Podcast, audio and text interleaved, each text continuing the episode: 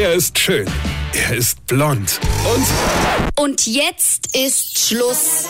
Jetzt erzähle ich euch mal, wie es wirklich ist. Lea Hieronymus. Und die ganze Wahrheit über den Rocker vom Hocker.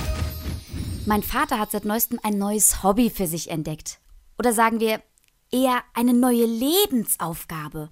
Mittlerweile grenzt es für mich sogar schon an einer Art Suchtverhalten und ich bin kurz davor, meine Mutter zu überreden, dass wir ihn in eine Entzugsklinik schicken.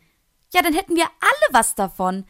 Mein Bruder und ich, wir könnten erstmal wieder zu Hause einziehen, der Hund könnte endlich neben meiner Mutter im Bett liegen und vor allem könnte meine Mutter endlich mal wieder in Ruhe schlafen. Ich kläre euch kurz auf.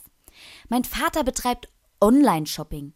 Aber nicht das Online-Shopping, was ihr euch jetzt vorstellt. Nein, mein Vater liegt nachts im Bett und schaut sich stundenlang diese Werbesendungen im Fernsehen an. Und der guckt das nicht nur, der bestellt den Scheiß auch noch. Ich habe mich schon immer gefragt, was für abgefuckte Menschen das sein müssen, die tatsächlich auf solchen Seiten bestellen.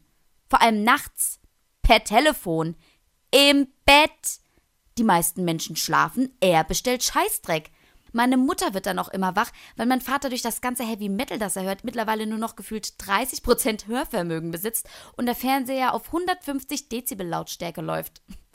Wie mein Vater jetzt sagen würde, weine können dich weine. Die ganze Wahrheit über den Rocker vom Hocker. Lea Hieronymus packt aus. Morgen früh wieder in der Guten Morgen Show mit Laura und Ben.